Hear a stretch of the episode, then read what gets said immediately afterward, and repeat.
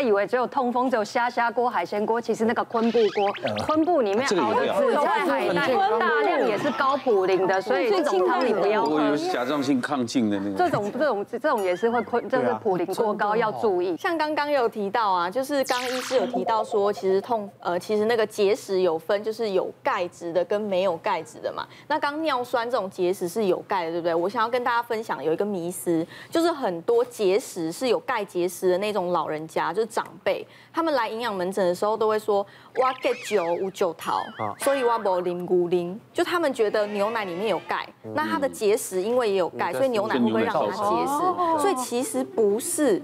他认为是，他认为是，所以我发现很多的结石患者，他反而就是不会去，就是他反而会去抑制说，哦，那我不要喝牛奶才不会结石。嗯。可是其实有研究发现说，你如果不喝牛奶，没有钙质，更容易结石。哦。因为你身体会因为缺钙，它就吸出你身体的钙嘛。那它就是不是你吸出你自己身体的钙之后，你的血液里、尿里钙量就会增高，那反而更容易结石。失去平衡。所以我都会特别跟。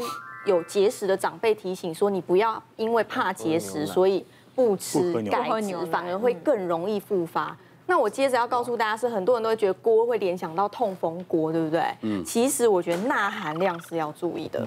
给大家看一下各种锅物的钠含量排行。好，我不要看。等一下看一下，你会大吃一惊的。因为呢，第一名酸菜白肉锅，是哦，很多人都会觉得很清淡。然后酸菜天然的酸菜熬出来的汤，应该也可以多吃多喝。我是想那个可能就是酸菜泡在那个什么。对啊，对啊，其实就算是天然的酸菜，它也它也是会泡盐下去腌嘛。对对对。那你最后腌出来的东西再拿去煮汤，里面的钠含量是非常高的。那我们还常常拿泡菜来泡。对呀，那钠含量也很高。但是酸菜白肉锅钠含量之高，我会提出来，是因为它大概两碗汤六百五十 ml 就有大概三千六百毫克的钠。这个概念就是一天大概吃两千四。就很紧绷了，两碗汤三千多了。主要是泡菜必须要去泡，对对，所以它钠含量一高，可能高血压或者心血管疾病的人哦，加上天气一来，血管一揪就非常危险。那我们除了酸菜白肉锅一样，可以注意说第二名是麻辣锅，但是麻辣锅很少人会喝汤，所以钠含量就比较。没有要注意到这边，再来就是羊肉炉跟姜母鸭，这个钠含量是大家要特别在火锅上面注意的地方。有些麻辣锅很好喝哎，麻辣锅汤你们也会喝吗？我们都会把那个麻辣跟清汤混混在一起，是不是超好喝？对，他上桌还没煮肉之前，那个汤先喝一点，喝一波。对，它煮太浓之后，你而且你吃东西一定会含到汤里面。对，没错，对，吃东西一定会，但哦，大家会喝汤是会啊，会喝一点。那要等一下，那要注意了，那个钠含量也很高，好不好？三千两百毫克两碗麻辣锅的汤，稀释也没用，因为你喝了四碗一样，反正都不好了，真不该听啊！不要看啦，不要盖起来，盖起来，盖起来。如果戒不掉，我们这里有真的。可是不要忘记，麻辣锅其实对肠胃道的影响反而是更直接、更明显的。哦，更天气冷了，天气冷，大家可能想呃，这个揪一揪吃火锅麻辣。嗯，吃麻辣通常有很高的比例会同时也会喝酒，会喝酒。那我们就碰过一个。朋友有一个中年的公司的主管级的，他就是因为应酬很多，他其实常常喝酒。他做定期健康检查的时候，医师就跟他讲说，你这个有轻微的肝硬化，嗯，肝硬化啊。那可是肝硬化轻微，他可能外表上也看不出来，他也不会什么不舒服，他觉得还好吧。他说医生大概都是在吓病人，然后结果他有一次刚好就是在这个岁末的时候尾牙季。就连续好几天这个应酬啊，里面也是喝酒在吃火锅，然后有一天晚上就就突然间吐血，吐血了之后呢，就送来挂急诊了。挂急诊之后，大家吐血嘛，就大家紧急去做一些处置之后，就胃镜去看。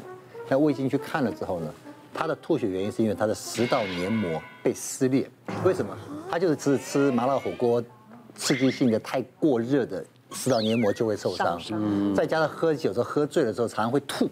哦，他吐的时候呢，我们就把胃酸再带出来，所以麻辣锅烫一次，胃酸吐出来再再烧灼一次，连续几天麻辣火锅喝酒，要可能会吐之后呢，那火山来回冲啊，对对对，它就是食道黏膜被整个。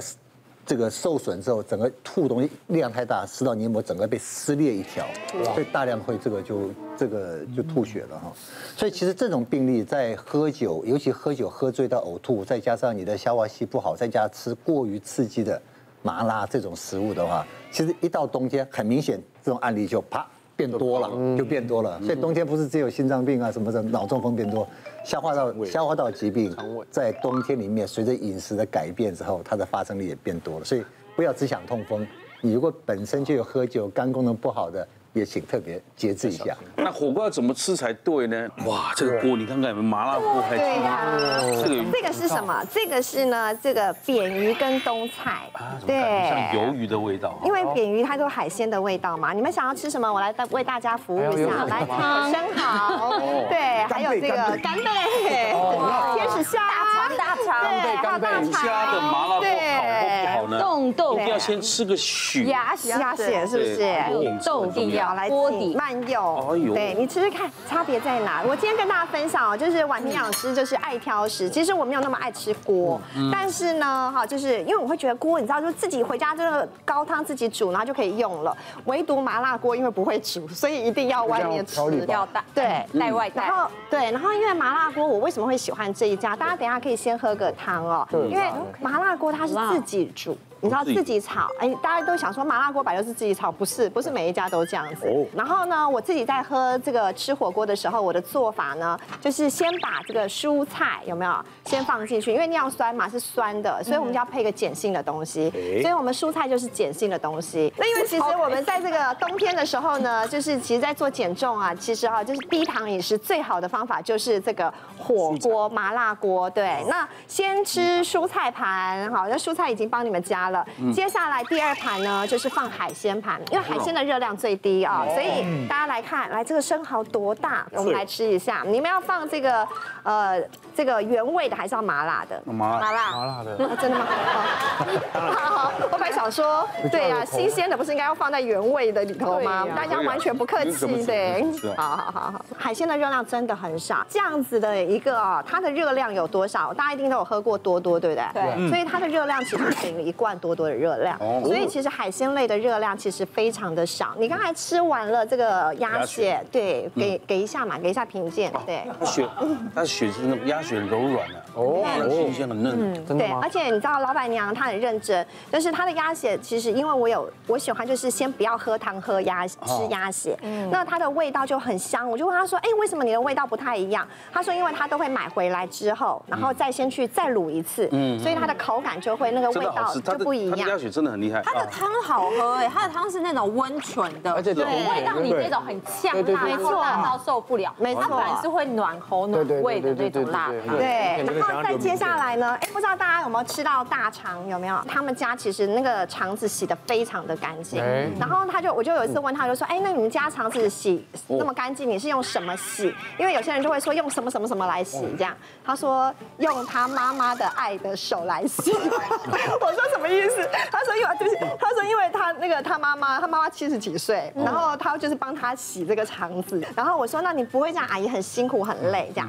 他就说阿姨有一次他们就决定说要买那个就是呃人家做好现成的，然后就来煮。但是他说买回来以后就是那个味道就是不是他们家的味道。那个那天还在讲说我们要去哪一家外吃那么多，有没有没有吃过麻辣锅？对啊，这间相信是很多家。嗯，我，这家一定要去外带。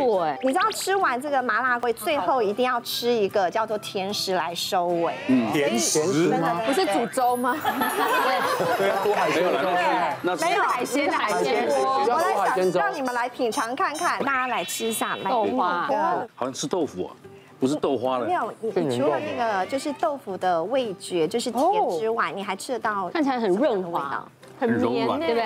它有点比较像传统的那种豆花。哎，对对对对。其实它还有一个味道，它其实就是青花椒在这个里头。哦。对，所以它最特别就是，哎，它虽然是甜的豆花，可最后它会有带那个青花椒的那个。怎么我感觉好像有蜜花酿的感觉？对，就是它有炒那个糖这样子啊。嗯。对，所以就跟大家分享，就是营养师爱挑食，就挑我自己喜欢吃的火锅给大家参考。对，厉害，汤好喝。但是提醒大家，因为这样子吃下来，就像敏敏。刚才说就是盐分会比较高啊，所以就是说可以在这个我们要吃就是要吃久一点，所以大家下次来吃的时候，就是火锅的吃法就会建议大家在还没有煮任何的肉类之前，我们先放一些青菜，青菜。对，那相对就是可以让我们就是比较的酸和碱可以综合一下哦。